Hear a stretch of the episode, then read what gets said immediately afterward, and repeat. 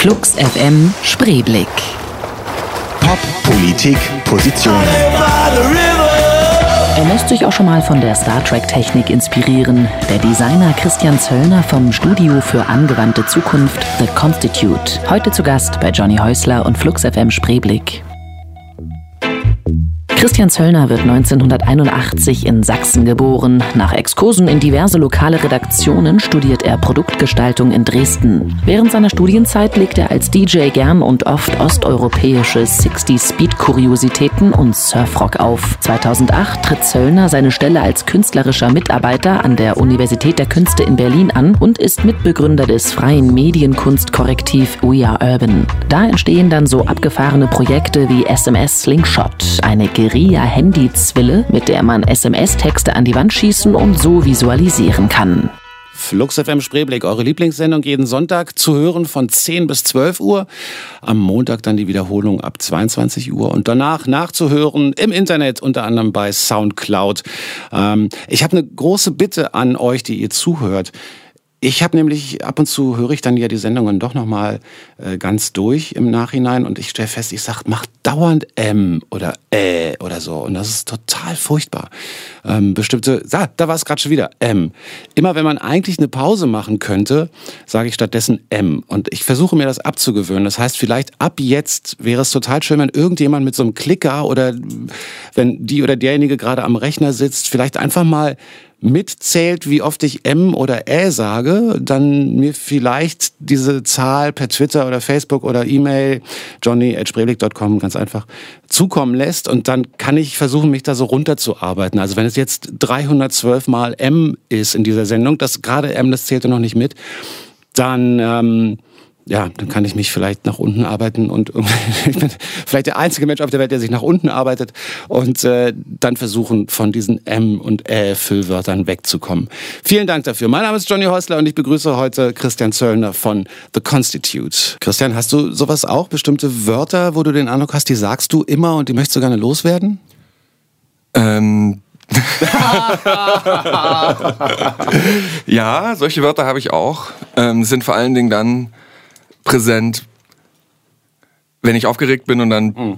nicht mehr dem Hochdeutschen so ganz mächtig bin und dann so die ostsächsische Heimat durchlugt in der Sprache. Ich habe ja, ich habe es glaube ich schon öfter erzählt in der Sendung, aber ich mag ja Sächsisch inzwischen sehr. Oh, das ist doch fein. ja, da kann man einfach sechs Schwerter reden. Ja, das, ich kann es nicht mal, nicht mal veräppeln. Ich kann es nicht nachmachen. Ich würde es auch gar nicht erst versuchen, weil ich es auch nicht mag, wenn zum Beispiel Menschen, die nicht wirklich in Berlin aufgewachsen sind, wenn die so berlinerisch versuchen nachzumachen. Ich merke das auch in Fernsehsendungen oder Fernsehfilmen sofort, wenn jemand Berliner, der eigentlich nicht Berlinern kann. Aber Nee, Sächsisch würde ich nicht nachmachen, aber so ganz früher war das für mich wie bayerisch, so als Berliner, dass man so gesagt hat, oh, geht nicht. Und dann irgendwann ist mir aufgefallen, nein, das ist total nett eigentlich.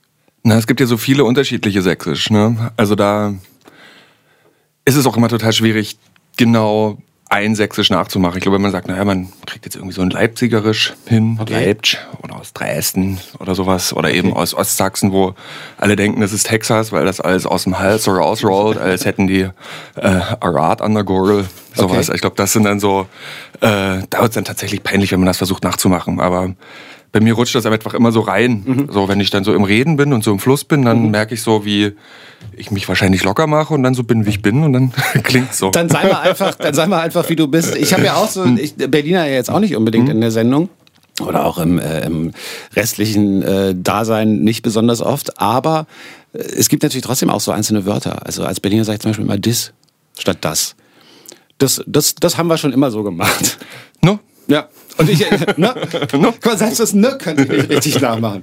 So, ähm, wir sind mittendrin, aber nicht in dem Thema, über das wir eigentlich reden hm. wollen. Christian ist ein Teil von ähm, einem äh, wie, wie sage ich es jetzt richtig, so dass du auch äh, zustimmst, ein Künstlerkonglomerat? Ein Konstitut. Ein Konstitut. Na gut, bleiben wir bei The Constitute, das sich nämlich genau so nennt. Und wir wollen heute mal ein bisschen rausfinden, was ihr alles macht. Das sind nämlich tolle Sachen. Ähm, aber wenn du erzählst, du bist eigentlich ursprünglich kommst du aus Sachsen, wann bist du nach Berlin gekommen? Ich bin 2008 im Frühjahr nach Berlin gekommen, um ähm, ähm, äh, an der UDK eine, eine Stelle anzufangen mhm. ähm, als künstlerischer Mitarbeiter im Industrial Design bei Axel Kufus. Und das war tatsächlich der ausschlaggebende Punkt, okay, die Arbeit und tatsächlich auch, weil Dresden, wo ich studiert habe, fünf Jahre, auch dann einfach gereicht hat. Genau, auch mhm. Industriedesign. Und das war dann einfach genug. Und dann habe ich gesagt, ich gehe jetzt nach Berlin. Und was, äh, als du angefangen hast, Industrie, wie, wie kommt man denn auf die Idee, Industriedesigner zu werden? Also was ist denn da so, man ist ja jetzt nicht 15 und sagt, ach, ich glaube, wenn ich groß bin, möchte ich Industriedesigner sein, oder doch? Ja. Ich glaube, solche Leute gibt's. Mhm. Die kommen dann aber meistens aus so einem, äh, aus so einem Autobereich. Also ich mhm. denke so, glaube ich, so in, gerade in Westdeutschland gibt's viele Hochschulen, wo viele Jungs sind, die schon immer nur Autos gemalt haben und gelernt haben, okay. ich will auch unbedingt Autos designen. Mhm. Für mich war es eher so, dass ich eigentlich aus so einem, eigentlich aus dem Journalismus oder und aus dem Fernsehen machen komme und eigentlich Medien mich immer mehr interessiert haben, als ob das jetzt Hörspiele waren oder Radio machen oder ähm, eben Magazine kopieren und vertreiben und so ein Zeug machen. Und dann ähm, wollte ich aber unbedingt nach Dresden, weil meine damalige Freundin auch in Dresden Maskenbild studiert hat. Na, ich dachte, okay, dann studiere ich halt das, was es da gibt. Und das ist halt Produktgestaltung. Und da habe ich gedacht, na, Produktgestaltung oder Kommunikationsgestaltung, das wird ja jetzt kein so großer Unterschied sein. und dann äh, habe ich, hab ich das einfach da studiert. Und okay, da, verstehe. Ähm, habe mich da auch die ersten Jahre ordentlich schwer getan. So, auch aus tausend verschiedenen Gründen, vor allem Disziplingründe. Und dann äh, ähm, ist es dann aber so mit, mit, ne, mit den Praktika und der Arbeitserfahrung und auch einem wahrscheinlich auch in einem anderen Mindset hat sich das dann geändert, sodass ich dann auch wirklich verstanden habe, worum es da geht und warum es wichtig ist, Produkte zu gestalten und das selber zu machen und das nicht andere Leute machen zu lassen. Und warum ist es wichtig? Na, weil es ganz bestimmte Marktregeln gibt, nach denen Produkte gestaltet werden. Und das sind aber nicht die Regeln, nach denen Produkte meistens gestaltet werden sollten. Es gibt ja Ergonomie, es gibt soziale, nachhaltige, tausende Gründe, mhm. die, auf die man achten sollte, wenn man Sachen macht, die durch, dadurch, dass sie aus Kunststoff sind zum Beispiel, ewig da sind. Ne? Also da muss man an Weiternutzen, Umnutzen oder genauen Nutzen denken, an Ergonomie und, äh, und vor allen Dingen Freude am Nutzen. Ne? Also mhm. es soll ja alles nicht unbedingt Spaß machen. Es gibt schon einen Unterschied zwischen Spaß und Freude. Und den, aber der sollte, der sollte gegeben sein. Und ich glaube, äh, das ist mehr als Farbe und Form und das, was man allgemein als Design aus Werbung. Ja, es gibt ja immer diese schlauen Menschen, die sagen, dass Design genau das ist, was man nicht mehr sieht oder was man nicht sieht. Also ähm, da kann man natürlich jetzt endlos drüber philosophieren. Mhm. Dann gibt es ja diesen ganzen. Ähm, es ist ja auch nicht jeder ein Jonathan Ive, der dann da sitzt und äh, für Apple immer erzählt, was für ein ganz, ganz besonderes Aluminum das ist. Nee, sagt er Aluminum oder Aluminium? Der sagt Aluminum, ne, glaube ich. Na, wie auch immer. Ähm, also Produktdesign, du hast gerade so ein paar Punkte mhm. gesagt, worum es da gehen kann. An welcher Stelle steht denn da die Ästhetik? Naja, Ästhetik ist ja dann schon das. Also ich verstehe Ästhetik immer unter Wahrnehmung. Also das, wie die sinnliche Komponente von einem Objekt oder von einem Produkt. Und diese sinnliche Komponente, das kann eben Haptik sein. Also du kannst ja Oberflächen gestalten, du kannst aber Griffform und äh, mhm. Griffigkeiten gestalten. Du kannst natürlich auch die ganz visuelle Komponente gestalten. Und die und was mich dann eigentlich am allermeisten immer interessiert, ist eigentlich so diese semantische Ebene. Ne? Also, dass du sagen kannst, okay, was bedeutet das eigentlich? Mhm. Und ich glaube, das ist halt noch immer so dieses Erbe, was eigentlich aus dieser Intention kommt, dass ich eigentlich aus eigentlich Kommunikationsgestaltung machen wollte. So mhm. dieses, was will mir dieses Produkt, dieses Objekt eigentlich sagen, vermitteln? So, also die, was ist denn für ein Turn to Action da dahinter, dass ich das genau so benutze, wie ich oder dass der Nutzer oder die Nutzerin das genau so benutzen, wie ich das gerne hätte. Mhm. Ich glaube, da ist so für mich eigentlich der Challenge, so dass man das Objekt so gestaltet, dass es hinten raus auch richtig angewendet wird oder so viele Unschärfen drin hat, dass eine dass eine Umnutzung oder eine Umdeutung eben möglich ist. Ich wollte gerade sagen, da wird es ja dann auch spannend. Also wenn ich was gestaltet mhm. habe und äh, das wird dann zweckentfremdet, wie man so sagt. Also eigentlich war es ganz anders gedacht, aber mhm. dann machen die Leute doch wieder was damit und, äh, und es entsteht was Neues. Und auf, in gewisser Hinsicht ist ja das, was ihr jetzt mit The Constitute macht, auch dann genau diese Mischung aus dem, womit du dich beschäftigt hast, nämlich Kommunikationsdesign, Produktdesign und halt der Frage, was machen die Leute eigentlich mit den Sachen? Da reden wir gleich weiter drüber. Erstmal aber Musik, die du ausgewählt hast, oder habt ihr das zusammen gemacht? Nee, das musste ich alleine machen, weil. Das durftest du alleine machen. Ich, na, ich durfte das alleine machen, ich musste es aber auch alleine machen, weil Sebastian und ich uns auf einer fachlichen oder ich sag mal, Sie jetzt mal die Arbeitsebene, Mhm. ohne in, in verschiedenen Arbeitskategorien zu denken. Aber wenn wir was zusammen machen, dann funktioniert das unglaublich gut, weil wir uns total gut ergänzen. Ähm, Aber bei Musik nicht. aber bei der Musik funktioniert das leider nicht. Sebastian hat einen. Wir nähern uns jetzt nach den vielen Jahren doch an, ähm, aber die. Da hat jeder den Holy Grail im eigenen Regal stehen. Und Okay. das ist dann noch der Punkt, wo wir uns so herzhaft streiten und zoffen können, bis.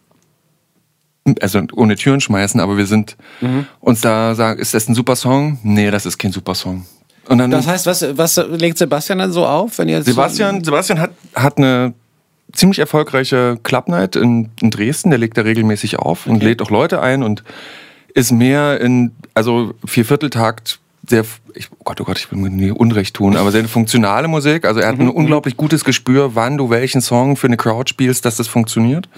Hat dadurch einen, auch einen sehr funktionalistischen und pragmatischen Blick auf Tracks den ich nicht habe. So, ich sehe da eher immer irgendwas, das Verrückte oder das Außergewöhnliche in seiner Zeit. Ach, wie kann das sein, dass dieser Song so abgefahren ist und dann auch keine Hemmung, diesen Song auch, auch live aufzulegen. Äh, nur dann guckt mich Sebastian meistens an denkt sich, oh wei, oh wei, was ist das für ein Experiment, ob das funktioniert, das muss ich doch jetzt mit vier Songs wieder rausholen, wenn wir irgendwo draußen auflegen. So, das, ähm, deswegen habe ich das mal gemacht und ähm, nächstes Mal muss ich erst machen. Nächstes Mal, wenn ihr das nächste Mal kommt, äh, dann kommt Sebastian mit und wählt die Songs aus. Äh, Hier ist jetzt aber einer, den du ausgewählt hast, nämlich Falco mit Urban Tropical. Christian Zöllner ist zu Gast hier bei Flux FM Spreeblick. Wir reden über The Constitute und äh, da war wieder ein ganz langes äh. Sollten jetzt vielleicht mal erzählen, wie es zu der Gründung von Constitute überhaupt gekommen ist.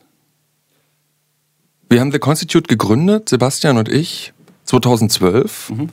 Und eigentlich kam es dazu, weil wir schon in einem anderen Konglomerat eigentlich gearbeitet haben, nämlich äh, Via Urban. Via Urban ist ein, wir haben uns immer selber als so ein Independent Media Corrective genannt, also eher so ein, ein Kollektiv mit Ansatz. Und wir haben 2009 die SMS Slingshot gebaut. Das ist eine eigentlich muss man sich so vorstellen wie eine Zwille, so ein Katapult, äh, mit dem man Kurznachrichten an, an Wände schießen kann. Das haben wir gemacht, das haben wir auch wirklich einige Jahre durchgezogen, auch in, einem, in diesem Kollektivgedanken, dass alles Geld fair geteilt wurde und ähm, eigentlich mehr wie so eine Band, wie so ein Hobby, das lief so mit und irgendwie war, haben wir auch immer gesagt, okay, diese SMS Linkshot, die ist unkommerziell, die wird niemals für Branding und für äh, Corporate Publicity und sowas eingesetzt. Und dann haben wir gemerkt, okay, aber wir wollen irgendwie weitermachen, mehr machen, irgendwie doch mal einen, irgendwas für einen Client machen. Und da haben wir gesagt, okay, das wir Urban Ding, das lassen wir so, wie es ist, unangetastet. Und das bleibt als dieses Vierer-Kollektiv zusammen. Und Sebastian und ich, eben die zwei Designer, die in dem Team waren, die zwei Programmierer sind nicht mit ins Constitute gewechselt, machen jetzt unser eigenes Ding und gehen sozusagen in dieser eigentlich kleinen Form weiter und sind dadurch schlank, schlanker und schneller und können uns so durchbewegen. Ähm, jetzt hast du gerade so gesagt, ja, das ist so eine, wie so eine, ähm, wie so eine Steinschleuder, mit der schießt man SMS-Nachrichten an die Wand. Äh, was? Ja, muss man sich so vorstellen. Es gibt ein, wir haben einen, wir sind, oder wir sind eigentlich gestartet mit Wir Urban mit dem Gedanken, okay, es gibt Mediafassaden, das sind diese großen LED-bepackten Wände, die in den, die im Stadtraum stehen und auf denen läuft Coca-Cola oder O2 oder irgendwie dieses riesigen, äh, riesigen Branding-Sachen. Und das beste Beispiel ist der Times Square. Und die, und da steht man davor wie so ein ähm, Kaninchen vor der Schlange, also völlig in so eine Passivität von diesem Licht, was da emittiert wird. Und man ist so als Konsument völlig erstarrt. Und wir haben gesagt, okay, nee, das muss noch eine Möglichkeit geben, sich da auch zu äußern, das als, als Medium zu begreifen, für das auch ich benutzen kann. Und haben gesagt, okay, man, wir wollen, dass eine Nachricht, die ich selber produziere, auch da oben sichtbar ist und haben uns gesagt, okay, wenn das funktioniert, dann muss das auch über eine expressive Geste funktionieren. Also man nee, aus der Hosentasche twittern, so raustrollen, wie, wie man das machen kann, so indem man sich hinter so einem ähm, Avatar versteckt, sondern dass es eben über die Geste des Schießens auch gezielt eine, äh, eine Verbindung zwischen Nachricht und Sender gibt. Und das haben wir gebaut, das funktioniert über, über so eine über Arduino-Technik, so ein kleiner Mikrocontroller und ähm, so ein bisschen ausgeklügelte Funktechnik, mit der das mit dem Rechner kommuniziert und der ist dann an den Beamer angeschlossen. Und dann können wir eben diese gebauten Holzschleudern den Leuten in die Hand geben und die schießen dann die Nachrichten an die, mhm. an die Fassaden. Das geht besser mit Projektionen, also wenn man das mit einer Projektion im Stadtraum macht, ist aber auch möglich, das an der LED-Fassade zu machen. Und gab es denn, also wenn du sagst, irgendwie ihr hattet euch damals vorgenommen, dass, dass, dass ihr das nicht an kommerzielle Kunden lizenzieren, verkaufen, wie auch immer wollt, gab es denn überhaupt Anfragen? Also kamen da dann große Marken und haben gesagt, oh, das ist ja super. Ich meine, die Antwort ist wahrscheinlich ja, weil die wollen alles was Neues. ja, die Leute kamen tatsächlich und es waren wirklich, ich glaube, viele große Werbeagenturen, die sehr viele, die rufen dann immer an oder schreiben E-Mails, ja, very important international client. Mhm. Es wird irgendwie nie richtig gesagt, um wen das da eigentlich geht. Und wir haben immer nachgefragt und wir sagen, ja, Tobacco Concern, ja, ähm, Sneaker, ja, Softdrink, irgendwie, irgendwie mhm. sowas war das mhm. immer. Und die wollten das immer für ihr Jugendmarketing haben. Und, und das war irgendwie für uns total eigentlich irritierend, weil die wir sind ja eigentlich mit einer ganz anderen Ansage angetreten, aber die haben das sofort gesehen und so für sich gegrabt und, und hast schon in die Pitches eingearbeitet und waren dann noch sauer zurückgerufen, dass wir das jetzt nicht machen wollen. Wie kann denn das sein? Wir haben, mm, wir haben das jetzt schon längst gepitcht, die, der Client will das. Und ich so, nie, nie zugesagt, überhaupt nie sowas gemacht. Und das war schon, also es war immer so wie mit angezogener Handbremse fahren. So mhm. eigentlich, die stehen da, die wollen uns das mit so säckeweise zur Türe reintragen mhm. und wir, wir stehen immer, nee, Leute, nee, und das irgendwann. Ich finde übrigens, so müsste es mhm. wirklich sein, dass, dass, dass die dann das Geld in Säcken bringen. Also gerade bei besonders großen Etats. Ja, mit ja. so Schubkarren, die müssen dann so in, in kleinen Scheinen oder sogar in Münzen. das das wäre stark, ja, mit Münzen. Und Habt ihr einen Lastenaufzug? Ähm, jetzt hat aber, also da habt ihr dann gesagt, nee, wollen wir nicht und seid auf Unverständnis gestoßen. Ist das für dich jetzt auch in der, in der danach stattfindenden Arbeit, über die wir natürlich auch äh, jetzt reden wollen, da habt ihr ja dann gesagt, okay, wir planen bestimmte Aktionen oder bestimmte, bestimmte Dinge auch durchaus mit dem Gedanken, dass man die auch kommerziell nutzen kann. Ist auch in Ordnung. Find, ja, ist ja auch gar nichts Schlimmes. Man muss sich das ja auch leisten können, als Künstler zu sagen, nö, das ist jetzt nur als, das sehen wir als Statement, als äh, Aktion und das soll gar nicht von Tonschuhfirmen benutzt werden. Ist das insgesamt für dich ein Problem, dass auf jeden Trend eigentlich immer sofort die Agenturen aufspringen und sagen, das müssen wir jetzt ausschlachten, nutzen? Also Graffiti ist ja so ein, so ein simples Beispiel. Ne? Ich weiß, irgendwann als das mit den Stencils so das erste Mal sichtbar mhm. wurde. Ich weiß nicht, es hat wenige Wochen gedauert, hatte ich den Eindruck, bevor dann die kommerziellen Stencils von irgendwelchen, ja, wahrscheinlich so Sneakerfirmen so sichtbar waren. Äh, auch äh, statt Wände den Boden zu besprühen, solche Sachen. Oder auch Farbe, die wieder verschwindet und so. Ich habe den Eindruck, dass Agenturen und dass das Marketing immer ganz, ganz schnell an jedem Trend dran ist und bilde mir ein, das war vor ein paar Jahrzehnten, war das alles noch ein bisschen langsamer und Subkultur hatte mehr Zeit, sich zu entwickeln. Und das hat sich ja früher auch alles eher subentwickelt. Ne? Es war ja also auch unterm Radar mhm. vieles, aber dadurch, dass viele Leute aus diesen Subkulturen oder vielleicht Subkulturen, also eben aus diesen parallel oder eigenständigen Kulturkreisen eben auch ihr Geld damit entwickeln. Das Kernpotenzial von so Leuten, die Stencils sprühen, die zu Hause sitzen, verrückte Sachen löten, äh, Radio, Piratenradio machen, Fernsehens machen, das ist ja eine Kompetenz, diese Gestaltungskompetenz und eben auch eine Kompetenz in der Nachvollziehbarkeit, dass das, das wird einfach benötigt, das braucht hm. der Markt sozusagen, um, äh, äh, um sich an den Mann zu bringen und die, und die Frauen. Und deswegen ähm, stört mich das jetzt eigentlich gar nicht so sehr, weil ich, weil ich ganz oft gemerkt habe, dass diese Leute, mit denen man dann eben in Kontakt kommt, echt total nette Leute sind. Ne? Man guckt sich die an, ist mit denen zusammen und hat merkt, ah, okay, man hat irgendwo doch einen, einen kleinen gemeinsamen Nenner aus der Geschichte, aus der man so mhm. kommt und eine die gehen ja den Weg, die verdienen damit ihr Geld. Das ist eine sehr unideologische Herangehensweise, dieses Ausbeuten von Trends oder das Ausbeuten von bestimmten Ze Ausbeuten oder dieses Nutzen von Zeichen. Das sind mhm. eine, das ist eine für viele Leute eine ganz erwachsene, pragmatische äh, Herangehensweise. Mhm. Ich, für mich selber, mich stört das manchmal so, äh, aber auf der anderen Seite ist es für mich auch ein Zeichen, okay, das ist jetzt benutzt, das ist, so hat sich das entwickelt. Also ich gucke mir das dann auch sehr theoretisch und ein Stück von hinten an. Ah, mhm. okay, super, so hat das funktioniert. Also so erst auf der Straße, an der Wand, dann auf die Straße. Mhm. Dann sind das die, äh, die großen Clients, die das machen. Mhm, dann geht das wieder zurück, wieder groß an die Wand. Und, dann, und so. Also das sind ja so, so eine Flüsse und die ähm, laufen eigentlich relativ eigenständig. So die, mhm. ich sehe mich oder ich sehe aber unsere Arbeit jetzt nicht darin, diesen Markt explizit zu füttern. Also zu sagen, okay, mhm, wir sind keine Trendagentur, die, okay, jetzt kommt's, wir müssen an die Decken sprühen. Sondern das ist eher, wir machen unser Ding und dann und sollen kommt, die mal kommen und, ja, dann, genau. und wenn das eben nicht passiert, dann machen wir andere Sachen. So, wir wissen uns schon zu beschäftigen. Nächster Song, den du mitgebracht hast, The Jam, beziehungsweise Paul Weller mit äh, einer Live-Aufnahme aus dem Jahr 1985. Das war dann noch The Jam, ne? Nee, 85 schon nicht mehr, oder? Wann haben sich The Jam aufgelöst? Keine Ahnung. Ich glaube, die Aufnahme ist von 82. Der, die, äh, nee, von 85, nee, genau, das war bei dem anderen Song. 85 muss das sein, das ist die Tokio-Aufnahme. Äh, Great Depression. Das ist ja eigentlich das Schöne, wenn man eben nicht das Internet die ganze Zeit nebenher hat und sofort die Wikipedia aufschlägt, wie ich ja gerne sage dass man dann mal überlegen muss, wie lange gab es denn The, The, The, Jam überhaupt? Wir haben aber in der Zwischenzeit nachgeguckt, äh, angeblich 82 aufgelöst. Insofern, ähm, ja, war das dann wohl vorhin doch Paul Weller. Aber ist ja jetzt auch Schnuppe. Wir reden über The Constitute. Christian Zöllner ist zu Gast im Studio hier bei äh, Fluxapp im Spreeblick und äh, landen dann jetzt auch endlich mal bei den Themen, mit denen ihr euch beschäftigt. Du hast gerade so ein bisschen erzählt, wie es dann dazu gekommen ist, dass ihr beide sozusagen das ausgegründet habt und nochmal neu angefangen habt. Programmierst du selber eigentlich auch? Nein, bis wenig.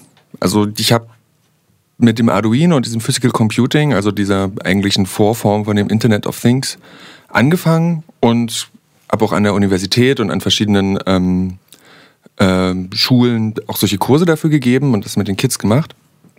Aber selber habe ich, verstehe ich das Programmieren, also meine Grundkenntnis im Programmieren eher darin, okay, ich weiß, wie es funktioniert. Ich kenne ungefähr die, die Stringenz, wie, welche Funktionalitäten wann passieren, if, then, else, then, mhm. make, das und das. So ein Pseudocode. Und solange ich mir sage, ich bin relativ up to date, was Pseudocode angeht, dann mhm. kann ich mit den Leuten auch gut kommunizieren, die sehr gut programmieren können, um dann mhm. komplexere mhm. Sachen zu machen. Okay, und das heißt, deine Aufgabe besteht dann in welchem Part? Ich glaube, bei uns im Constitute ist es so, dass Sebastian unglaublich schnell und gut prototypen kann. Mhm. Der kann einfach Sachen bauen, hat eine unglaubliche Kenntnis in Material und wie, was, wo funktioniert und kann das einfach sehr, sehr gut machen. Und ich bin eigentlich der, der auf so einer akademischeren Seite, die guckt, okay, wie, also sich um die Workshops kümmert, darum geht, ab und zu mal irgendeinen Kurs an der Uni gibt und das alles auf so einer theoretischen Ebene die Projekte so begleitet, um dann zu gucken, dass sie auch eine Kohärenz in ihrer Argumentation haben, zum Beispiel. Also wenn wir was machen. Okay, das heißt, da ist dann auch der, die Geschichte zu dem, genau. was ihr da macht. Genau, die Story ist immer eine ganz wichtige Sache. Also wenn wir zum Beispiel, nehmen wir mal ein Beispiel, wir haben das Projekt Human Being, wo wir die ähm, oder so einen Bienenstock abfilmen und den dann groß auf eine Hauswand zurückprojizieren, dann habe ich mich einfach eine ganze Weile damit beschäftigt, okay, was bedeutet Imkern, was ist, wie, wie ist ein Hive-Design gemacht, wie hat sich das entwickelt von, äh, von Anfang der Zeit bis jetzt? Und welche Rolle spielen Bienen? Und was ist das Problem gerade mit den Bienen? Und so weiter, um dann ähm, auch einfach in, der, in dem Projekt gegenüber Projektpartnern einfach auch, ein, auch so ein Standing zu haben. So, das hat, hat Sebastian auch, aber der weiß einfach viel besser, was ein Bee-Space ist und wie man einen Bienenstock so aufbaut, dass die Bienen auch drin bleiben. Das ist, mhm. das weiß ich, aber er weiß es ganz genau. So.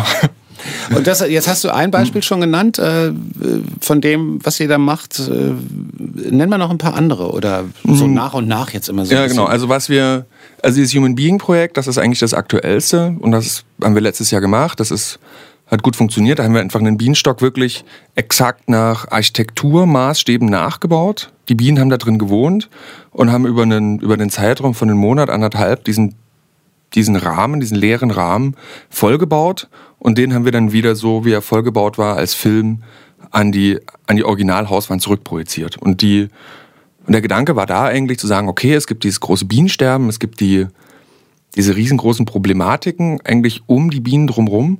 Und wir gesagt, okay, wir wollen jetzt eigentlich gar nicht mit dem Zeigefinger so groß darauf hindeuten und hier Colony Collapse Disorder und wir brauchen die Bienen für unsere Agrarwirtschaft, sondern zu sagen, okay, guckt euch das mal an, das sind Bienen, die gibt's. Das sind keine Wespen, die sind eine unglaublich sympathische, wichtige äh, Stelle in unserem ganzen Ökosystem und die machen so coole Sachen. Also die, das sieht so super aus, was die machen. Das ist so grundharmonisch, das ist total spannend und gerade so skaliert auf großen Gebäuden mhm.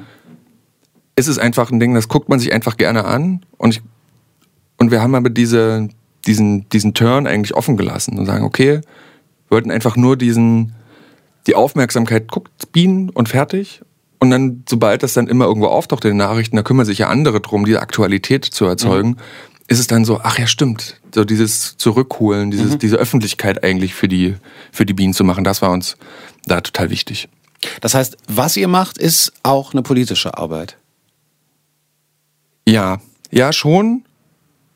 Eigentlich schon, ja. Aber also ich meine jetzt nicht Politik im Sinne von Parteipolitik mhm. oder so, aber ich meine, es ist ja alles, was wir tun oder nicht tun, ja, es hat vor allen Dingen, ich glaube, es ist vor allen Dingen Haltung.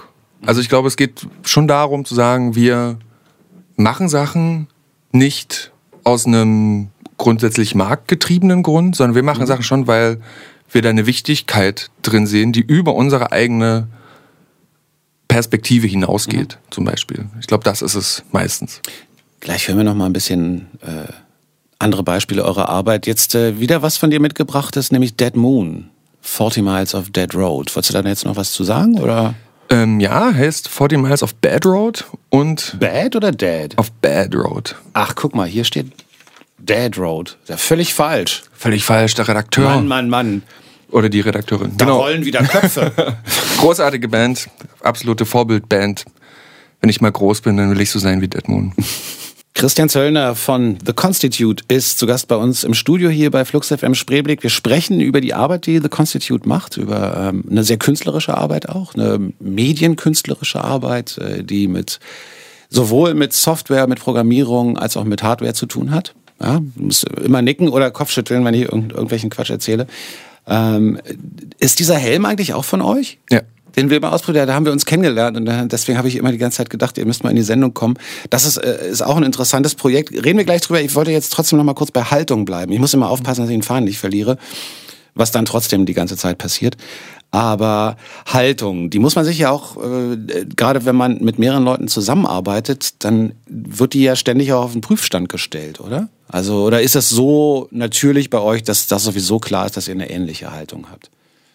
Nee, die Haltung ist oft sehr verschieden, aber die steht so, aber das ist eine Sache, die so zur Disposition steht jedes Mal. Es gibt so ein paar Sachen, wo Sebastian und ich irgendwie eigentlich ziemlich straight sind und da ist auch klar, da wird auch nicht diskutiert, aber deswegen bin ich dann zum Beispiel auch sehr vorsichtig, ganz bestimmte Sachen auch wirklich reinzugeben und sagen, okay, ist das jetzt wichtig? Müssen wir jetzt darüber reden? Lohnt sich das jetzt hier Streit von Zorn mhm. zu brechen? Aber dieses, es ist immer Diskurs. Es wird immer verhandelt, es wird mhm. immer miteinander geguckt, was wollen wir, kriegen wir das hin, machen wir. Stimmt das so? Es gibt so ein, eigentlich ein Beispiel, wo wir äh, intern uns wirklich einen ganzen Abend über, darüber gestritten haben, ob ein Objekt fünf oder sechs Ecken haben sollte. Das war so. Ich glaube, wir hatten noch, wir wussten noch, okay, es gibt so viele andere riesengroße Probleme in diesem Projekt und es, wir waren einfach froh, uns darüber streiten zu dürfen. Ähm, aber ich glaube, das Tolle daran ist, dass wir uns, dadurch, dass wir uns so ergänzen, wir wirklich sagen können, dass das Constitute eine Sache ist, die genau eine Schnittmenge davon ist, mhm. sozusagen. Oder eigentlich ist es so, liegt das übereinander und es ab und zu taucht mal eher so, ah, okay, das ist eine Sache, da sieht man deutlich Sebastian durch und dann, ah, okay, hier ist über, wieder, taucht wieder ich auf, weil es zu diesem bestimmten Turn kriegt. Das wird erarbeitet. Das ist eine Sache, die ist auch im Fluss. So, also ich kann, könnte nie sagen, dass wir in, in einem Jahr, in zwei Jahren Entscheidungen mit demselben Werf und diesem selben Strictness nochmal treffen würden, weil wir wissen, okay, da sich was entwickelt. So. Ich glaube, es ist auch gesund, wenn das immer auch aus einem Diskurs raus entsteht, was ihr da macht. Also, weil äh, jedes selbst nur ansatzweise künstlerisches, künstlerisches Schaffen ähm, denke ich, äh, den das Kurs auch braucht. Also sei denn, man ist das, das Einzelgenie, was irgendwie Sachen. Also so, weißt du, was ich sagen will? Ja, aber das gibt's ja nicht. Ne, dieses Einzelgenie, das ist ja nicht existent. Das mhm. ist ja, auch das hat sich, also das führt, das führt die Sache in sich selber durch, sozusagen. Also finde auch den ganzen Geniebegriff eigentlich falsch, sondern das ist eher, hat jemand unglaublich viel Denk- und Handarbeit geleistet, um in so einen großen Erfahrungsschatz zu machen, also zu erreichen, nicht mehr lange nachdenken zu müssen, um bestimmte Mhm. Dinge zu machen. So und äh, wir sind das aber nicht. Wir müssen sehr viel nachdenken und sehr viel miteinander reden, um zu einer Lösung zu kommen, die, wo wir beide mit eben auch mit Haltung dahinter und davor stehen können, um das zu präsentieren. So und das ist eine ist ja, das nimmt viel Zeit in Anspruch. Gab es schon mal ein Projekt, wo ihr beide oder wo, jetzt reden wir mal nur über dich persönlich, weil du bist ja hier und wo du gesagt hast, boah, das wäre wahrscheinlich total erfolgreich und das ist eine total, eigentlich eine krass gute Idee, aber ich glaube, das sollten wir nicht machen, weil da, das läuft aus, aus unserem Haltungsruder dann sozusagen. Das ist mir jetzt zu glatt oder zu ähm, eindeutig. Nee, tatsächlich fällt mir sowas nie ein, weil ich eigentlich meistens der bin, der die nicht glatten Ideen bringt. Ähm, nee, tatsächlich. Es gibt so ein paar Ideen, die wir haben, wo wir sagen, okay, das könnte was werden, aber da ist die Zeit einfach noch nicht da. Also man muss ja auch, wir müssen ja auch die Zeit haben, das durchzu, durchzudenken erstmal so und dann auch weiterzuentwickeln und dann auch wirklich genug Potenzial haben und das dann auch um mich um, uns um Ausstellungen zu kümmern, das irgendwo da und da zu zeigen, das zu dokumentieren und sowas. Also das sind so, ich glaube, das liegt eher noch in der Zukunft, so die Sachen, die mir so im Kopf rumschweben. Aber alles, was in den Papierkorb geht, das liegt irgendwie zwischen zwei Buchdeckeln in einem Skizzenbuch und dann ist es weggepackt und dann, Und dann ist es auch weg. dann ist es weg. Oder es wird irgendwann mal wieder vorgeholt, äh, weil, ach guck mal, da war doch die super Idee drin und die holen wir jetzt raus und bauen die einfach da ein, weil irgendwo, irgendwo ist immer irgendwo so ein Haken drin, der, der uns dann auch im Nachhinein nicht loslässt. Ah, guck mal, da zum Beispiel hatten wir mal die Idee für Amnesty International so ein House of Dictators zu bauen, also auch so ein größeres Projection Mapping, wo ähm, man so einen großen, wie so ein Theaterspot hat, mit dem man ähm, das Haus so abfahren kann und das Haus wird dann wie so X-Ray durchsichtig und dann sieht man ähm, den Diktator, wie er gerade Zähne putzt. So, ne? so gucken hier, das, das sind keine Übermenschen, gegen die kann man sich, da hat man eine Möglichkeit, irgendwie sich zur Wehr zu setzen oder so. Ähm, Das ist dann aber nie realisiert worden. Was uns aber eben immer hängen geblieben ist, ist dieser, dieses Abfahren von einem Haus mit so einem Spot. Und das haben wir dann in das Bean-Projekt einfach eingebaut. Ah, okay. Und da ist es dann, haben wir es dann endlich realisieren können. Da muss ich dann eigentlich nur in dem, in, in diesen Entwurfsgesprächen mit Sebastian einfach sagen, guck mal hier, da hatten wir doch diese, dieses Ding, kannst du dich erinnern? Und dann war das auch sofort klar, ja, super, stimmt, ich erinnere glaub, mich, wird gemacht. Die, die guten Parts von, von Ideen, die man vielleicht nicht realisiert, die bleiben einfach hängen und die zeichnen sie dann auch aus. Also das ist, das ist wie beim Songschreiben, wenn du dann, dann irgendwie ein Stück gute Melodie gehabt hast oder so, selbst wenn ein Jahr später kommt, fließt die halt in einen anderen Song und äh, obwohl man damals nichts draus gemacht hat. Äh, jetzt kommt äh, Robert and the Roboters. Ich glaube, da musst du was zu sagen. Der Song heißt Schlüpferbeat, habe ich noch nie gehört. Also den Song. Ähm, ja, Robert and the Roboters sind eine Band aus Dresden, mit der sind Sebastian und ich über viele Ecken sehr gut befreundet. Die Band gibt's nicht mehr. Ähm, als ich studiert habe, habe ich viel in Dresden aufgelegt, viel genau eigentlich solche Musik, 60s, Surf, Beat und mit der Band auch auf England-Tour gewesen als DJ. Also glaube ich, die muss ich einfach spielen. Teleportationswolken, Entkörperungsapparate und Stifte zum räumlichen Zeichnen. Um diese und andere komplexe und durchaus auch wahnsinnige Projekte verwirklichen zu können, gründet Christian Zöllner 2012 gemeinsam mit Sebastian Piazza das Design- und Forschungsstudio The Constitute. Heute ist Christian Zöllner zu Gast bei Johnny Häusler und Flux FM Spreeblick. Flux FM Spreeblick, eure Lieblingssendung. Jeden Sonntag von 10 bis 12 jeden Soundcloud. Mein Name ist Johnny Häusler. Zu Gast ist Christian Zöllner von The Constitute. Und der hat auch Musik mitgebracht, unter anderem das hier, Kings of Dub Rock. Welchen Stellenwert hat denn Kunst für dich in der Gesellschaft? Das ist eine komische Frage. Die, also Kunst in der Gesellschaft, ich glaube, es gibt, das kann ich dir so nie sagen. Also die Kunst gibt's überall, ist das, was du draus machst. Also du kannst einen äh, Graffiti als Kunst sehen, du kannst das Schmiererei sehen, du kannst eine gewisse Treppenformation als Kunst sehen, du kannst einen Skater, der über, irgend, über irgendwas drüber springt, als dynamische städtische Skulptur betrachten. Ich glaube, das ist immer so eine ähm, Na, ich habe gefragt, weil ich den Eindruck habe, ich äh, will nämlich irgendwann mal darüber äh, da, darauf zu sprechen kommen. Ihr beschäftigt euch ja viel mit Digitalen auch und äh, das ist ja seit Snowden irgendwie auch nochmal ein ganz anderes Thema und ich glaube, dass ich persönlich glaube, dass Kunst wieder viel, viel wichtiger wird gerade, weil Kunst für mich eine Form von Chiffrierung auch ist, die eben nicht nur über Algorithmen läuft, sondern die noch sehr menschlich ist, also sehr, sehr, ja, sehr wenig computerisiert, ähm, die aber trotzdem natürlich Digitales einsetzen kann und so. Und deswegen hatte ich gefragt, weil ich glaube, es wird, ich habe den Eindruck, dass Kunst wieder wichtiger wird ähm, zur Kommunikation auch und um sich Dinge zu sagen, die vielleicht nicht so eindeutig abspeicherbar, analysierbar und ähm, auswertbar sind. Ja, ich glaube, da, da, da willst du auf was raus, was eigentlich so vielleicht in so Richtung Artivism geht, also Activism und Art.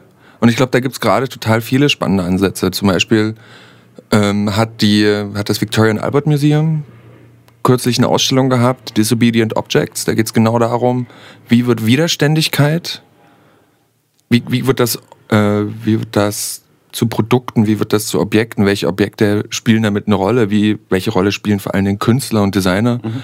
in der Kommunikation und in der Unterstützung von Aufständen, von resilienten Situationen, Momenten, welche Rolle spielen die da? Und ich glaube, da ist tatsächlich, da fängt gerade an, viel zu passieren, zumal eben Designer, Künstler, auch Programmierer sich eben nicht mehr in die in diese Schönmachrolle mhm. zurückgedrängt sehen fühlen wollen. So, also das, da sehe ich total viel. Also es gibt zum Beispiel ähm, die, zum Beispiel Künstler, also Künstler ist auch schwierig zu sagen. Ne? Wo fängt Künstler an? Wo, was ist der Handwerker? Das sind so eine da für die ist schwierig zum, also zum Beispiel ist der Kyle McDonald ein, äh, ein Programmierer aus, aus New York und der macht so unglaublich großartige Arbeiten, die derartig ästhetisch sind, aber gleichzeitig so, frag, so viele Fragen aufwerfen, wie, wie geht man mit zum Beispiel der Möglichkeit um, dass der Computer deine Gesicht erkennen kann, deine mhm. Stimmung mhm. erkennen kann. Ne? Und da baut er halt einen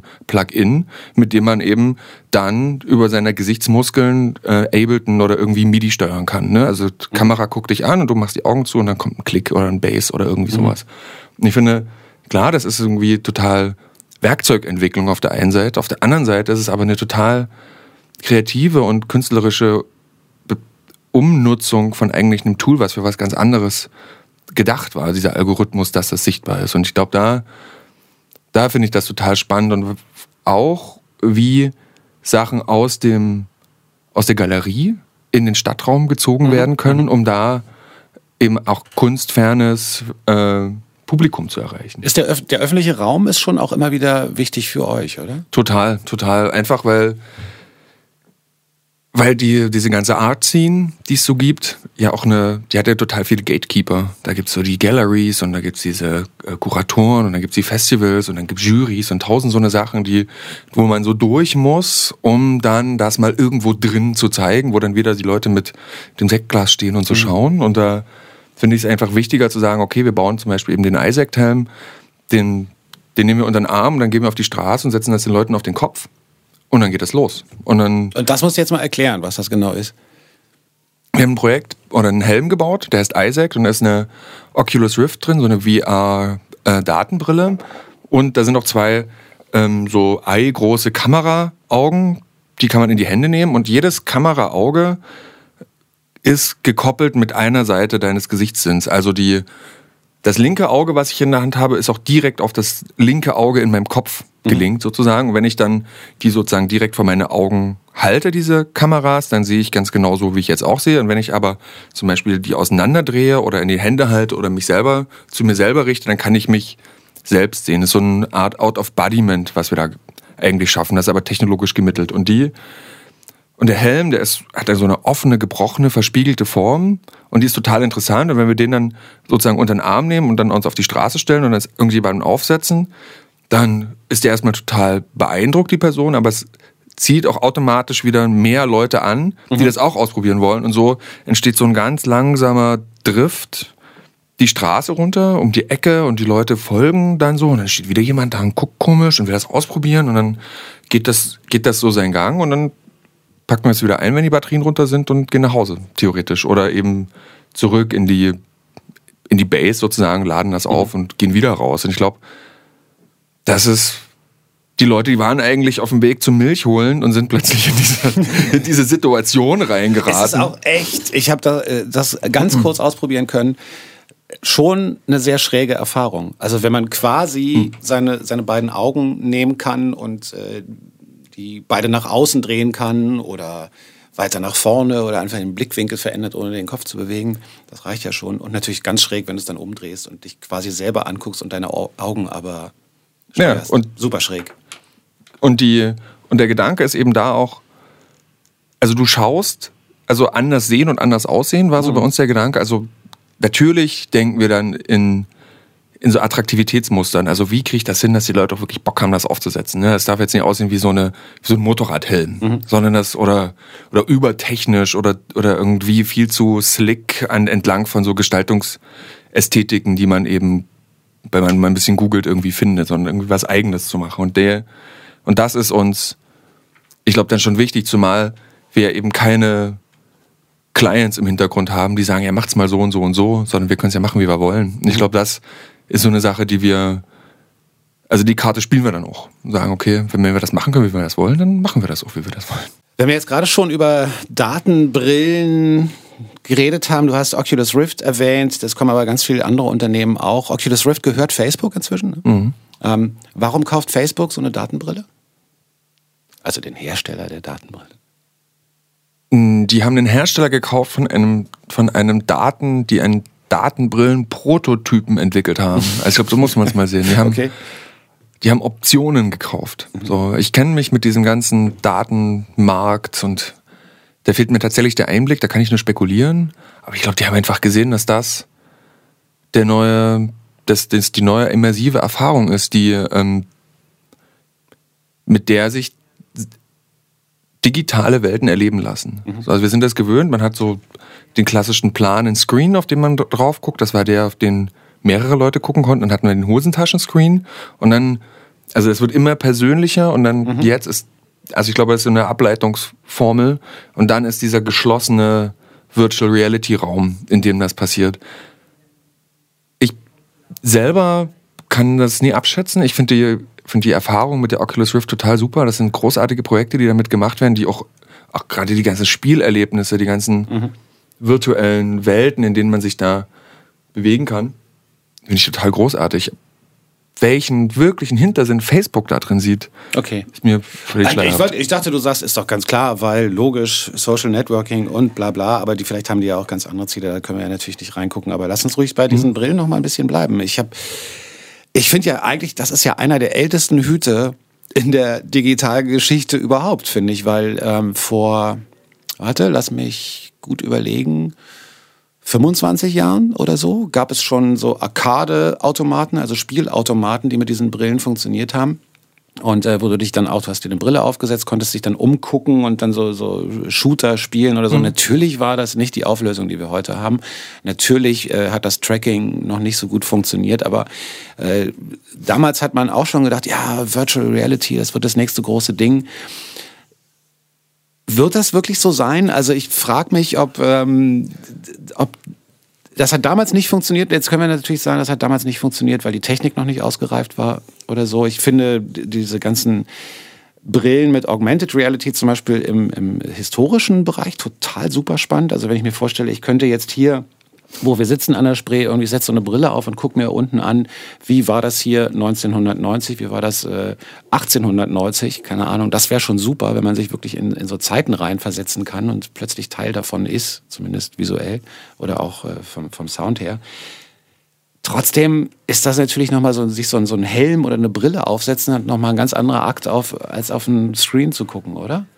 Eben. Und ich habe, als ich das erste Mal diese Oculus Rift gesehen habe, habe ich gedacht, um Gottes Willen, was das ist ja wie so ein Zeppelin bauen, ne? Also die, der ist ja auch schief gegangen. Also der hat ähm, und deswegen.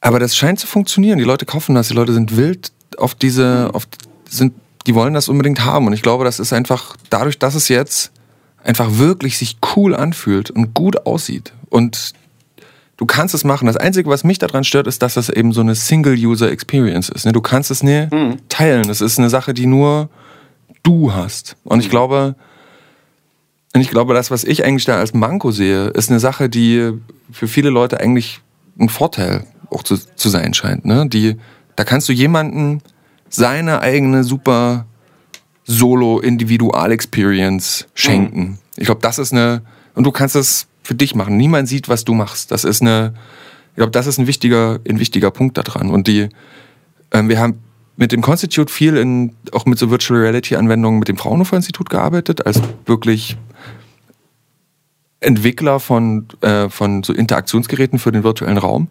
Und da haben wir gemerkt, dass, dass das Wichtigste eigentlich ist, dass man das irgendwie hinkriegen muss, gemeinsam erlebbar zu machen. Dass mhm. es eine Schnittstelle geben muss zwischen dem drinnen, was man da hat, und dem und einem draußen. Und das ist aber durch, durch die Technologie einfach immer noch eine, eine knifflige Angelegenheit. Es wird vielleicht spannend werden, wenn, wenn es wirklich wie so Netzwerksituation für diese Brillen gibt. Ne? Dann sitzt mhm. man, ich stelle mir das dann so Snow Crash-mäßig vor, sitzen dann die Kids oder die älteren Herren und Damen dann auf dem, auf dem Sofa und alle haben diese Brillen auf und theoretisch könnte jemand die Bude ausräumen und die sitzen aber da und sind äh, in der Karibik surfen und sich eine jamaikanische äh, Calypso-Band angucken, obwohl die in einem eigentlich total blanken Kasten sitzen. Und da, also weil du historisch gesagt hast, ne, da gucke ich dann immer so drauf und denke mir so, hm, das hatte ähm, wer war es, William Gibson oder Bruce Sterling ja mhm. schon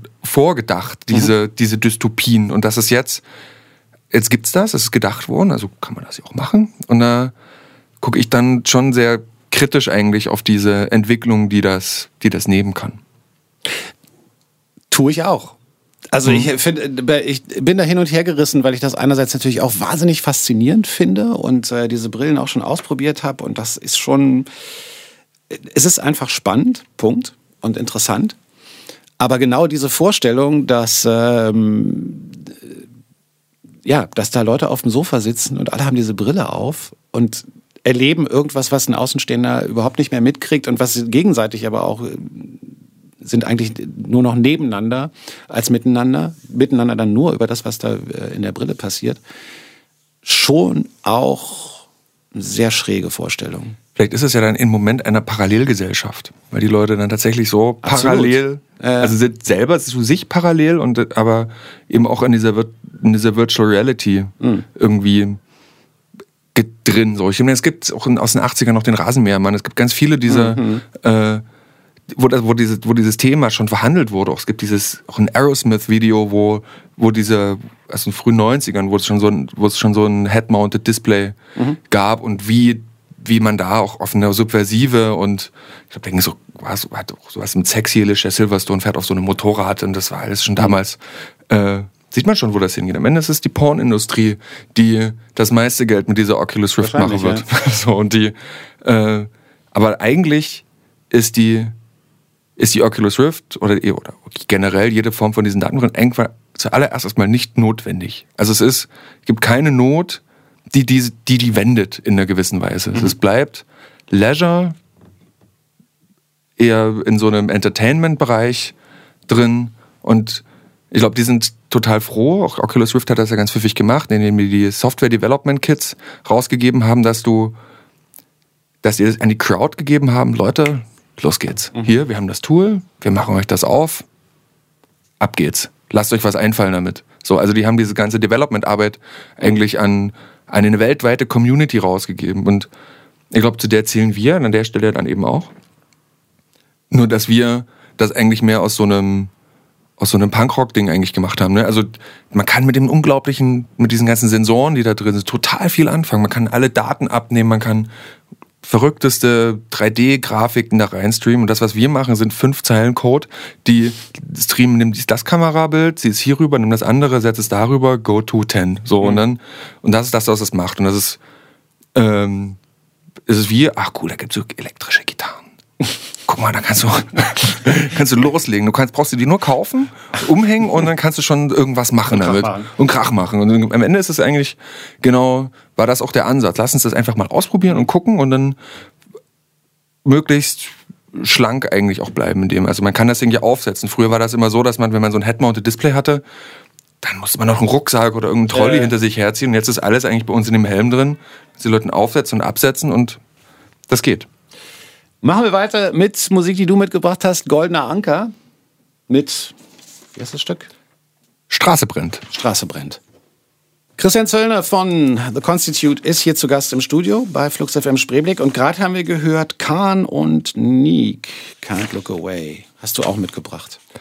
Ja, habe mich in letzter Zeit ziemlich in die Musik aus Bristol verliebt. Alles, was aus Bristol gerade kommt, finde ich unglaublich spannend. Da gibt es eine total junge Szene, die irgendwie, eigentlich vielleicht kommen die aus dem Dubstep, die haben, die, deren Eltern müssen eigentlich Massive Attack sein. So, das ist so mhm. ein junges Team, die machen das einfach alles selber. Die bringen ihre eigenen Platten raus, die haben ihre eigenen Artworks, es ist alles, läuft alles in so einem, so einer Crew-Mentalität.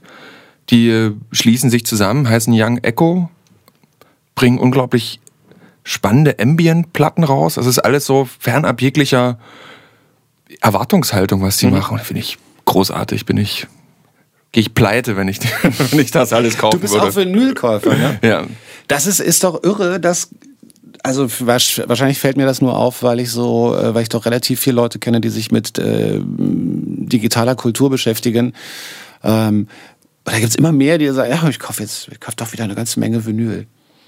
Ja, aber das hat, das habe ich seit dem Auflegen hm. läuft das durch. Also es wird immer wieder Vinyl gekauft. Ist also bei dir kein Trend, sondern das hat sich durchgezogen. Nee, das hat sich durchgezogen. Ich fand das letztens total gut, äh, als Katrin Passig da war und die sich nicht erinnern konnte. Doch, sie konnte sich erinnern, wann sie ihre letzte CD gekauft hat und ich kann es nicht. Ich kann es auch nicht. Ich habe keine Ahnung. Ich wüsste nicht, was. Letzte CD. CD. Hä, was, wozu brauche ich eine CD? So, also das war so. Und als jetzt der neue Computer nicht mehr, mehr einen CD-Schacht hat, genau. Ich, dachte ich, okay, ne, der, der Zug ist abgefahren. Ich sehe aber auch noch keinen Grund, das zu machen. Zum Beispiel aber diese, äh, diese ganze Bristol-Gang, die bringt Tapes raus. Die haben eine unglaublich lebendige Tape-Kultur die da passiert. Oh, jetzt muss ich mir auch wieder einen Kassettenrekorder kaufen. also echt. Ja, nee, ich habe auch gemerkt, das ist.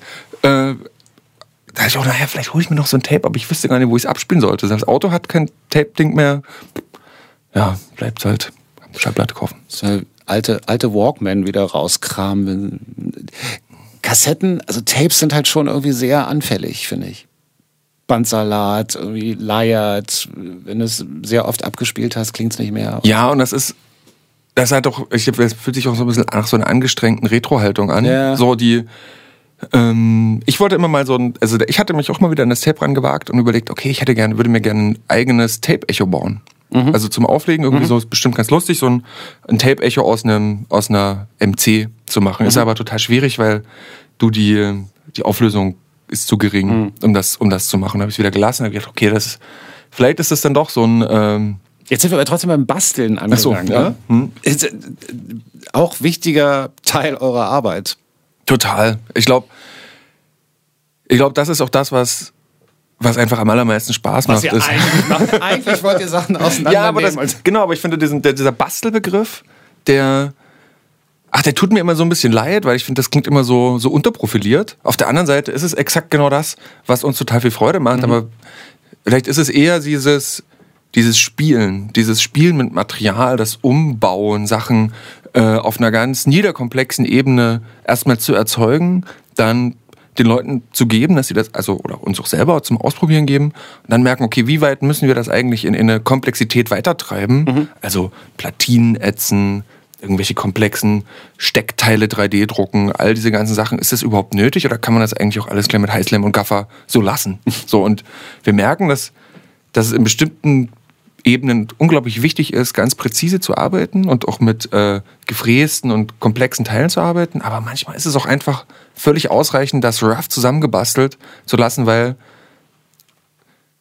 weil, es nicht sichtbar ist. Das ist irgendwie an der falschen Stelle der falsche Elan. Ne? Lieber okay. versuchen, die Erfahrung noch mehr rauszuholen und da noch mehr daran zu arbeiten, anstatt jetzt da hinten irgendwie ein komplexes Gehäuse habt drei ihr, Tage lang habt zu designen. Habt ihr so 3D-Drucker rumstehen? Wir hatten mal eine ganze Weile einen, den äh, ich hier im Fab Lab selber gebaut habe und die äh, aber der hat nie so richtig, richtig, richtig gut funktioniert. Und wir haben aber bei Freunden 3D-Drucker stehen und da können wir dann hingehen und dann, okay. dann machen wir das da. Aber ich glaube, das ist so die Sache, die wir uns dieses Jahr definitiv noch zulegen werden, weil ich denke denk mir, das hat so viel Freude gemacht, diesen 3D-Drucker selber zu bauen. Mhm. Dann, aber das, aber dieses Druckbild, das da irgendwo, da muss man mit so einem ganz kleinen Schraubendreher an irgendwelchen Motorshields so rumschrauben, bis es genau richtig stimmt da fehlt mir die Akribie und der Nerv dafür. Das kann ich nicht. Da du musst ja so dann immer mehrere Durchläufe haben, um festzustellen, ob du jetzt hast du in die richtige Richtung gedreht oder. Ja, und da sage ich mir, okay, nee, lass mir lieber so ein, so ein eher teureres Consumer-Gerät besorgen, mhm. das dann noch läuft und funktioniert. Und mit denen haben wir auch gute Erfahrungen gemacht.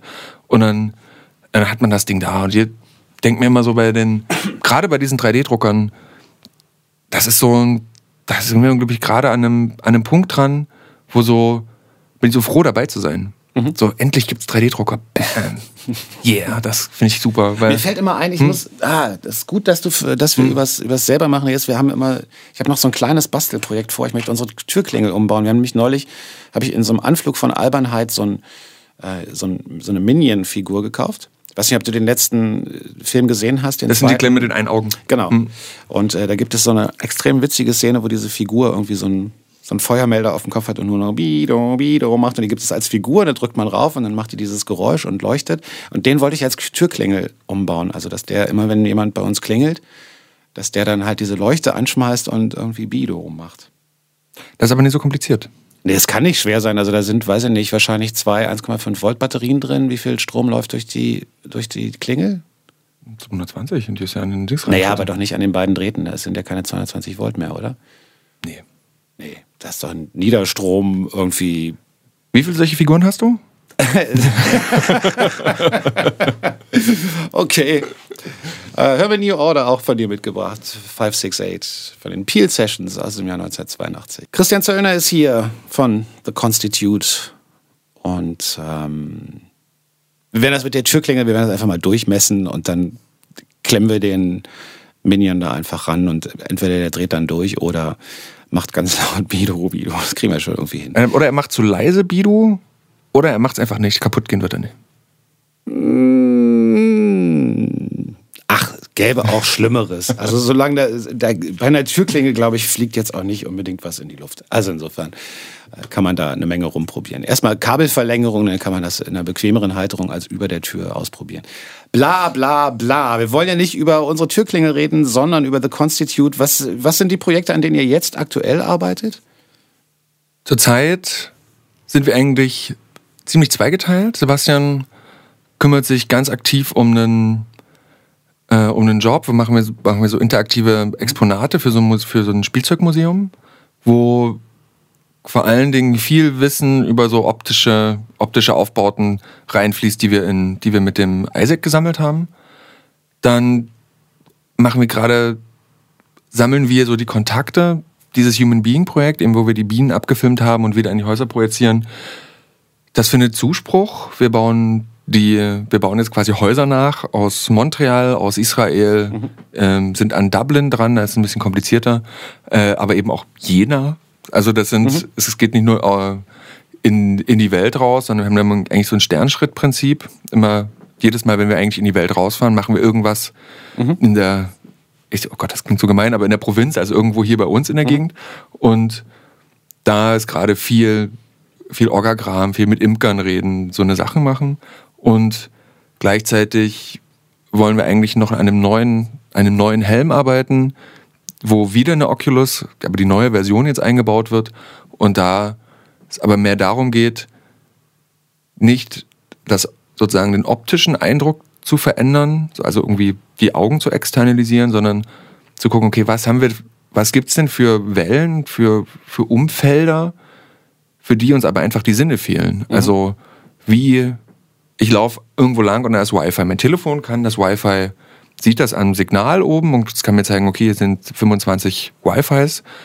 Aber das habe ich ja externalisiert auf meine, auf ein Gerät, was ich in der Hosentasche habe. Aber wie wäre es denn, wenn ich das fühlen würde? Wenn, wie sieht das aus, wenn ich durch ein, also ich, die, die Wolken gehen weg und es wird hell. Mhm. Ne, das sehe ich mit den mhm. Augen. Aber wenn jetzt plötzlich das Wi-Fi kommt, ne, also ich in so größere Wi-Fi-Strahlung rein, was, könnte denn mein Körper für eine Reaktion haben? Ist es ein Druck, der an den Schläfen passiert? Oh, bitte das, nicht. Hm? Nee. nee, oder, oder ist, es ein, ist, es eine, ist es ein Leuchten, also eine Farbveränderung? Ist es ein Rauschen? Ist es mhm. äh, vielleicht ein Wind, der irgendwie in meine Augen kommt und der, der anfängt zu tränen? Also so eine, an sowas sind wir gerade dran, zu okay. gucken, okay, was, es gibt noch andere Sachen, zum Beispiel äh, na, im Dunkeln sehen oder im, äh, so Wärmeleaks sehen, finde ich zum Beispiel total spannend. Ne? Also, mhm. dass sie kennen wir als, als durch Medien, also als gemittelte Erfahrung, aber wie ist es, wenn wir das direkt eigentlich eben durch die so ein immersives Environment einfach direkt sehen könnten und wie würden wir dadurch neu, unsere Umwelt neu wahrnehmen und was hätte das eventuell für einen für einen Rücklauf, wie ändere ich mein Leben dadurch, wenn ich sehe, ah, guck mal da, da ist die ganze Zeit das Fenster offen und das ganze Haus ist eigentlich schön blau, aber nur da ist es extrem rot. So und da, ähm, dass, man, dass das vielleicht zu so einem, bei den Leuten, die das dann benutzen, irgendwie zu so einem Nachdenken führt. Christian, danke für deine Zeit.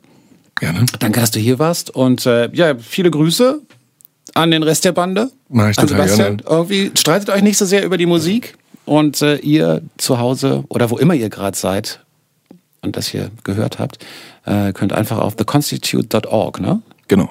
Nachschauen und da euch die verschiedenen Projekte angucken. Das war's mit Flux FM Spreeblick in dieser Ausgabe und wir hören uns natürlich nächste Woche wieder oder wann immer ihr reinhört. Danke Christian. Tschüss. Ciao.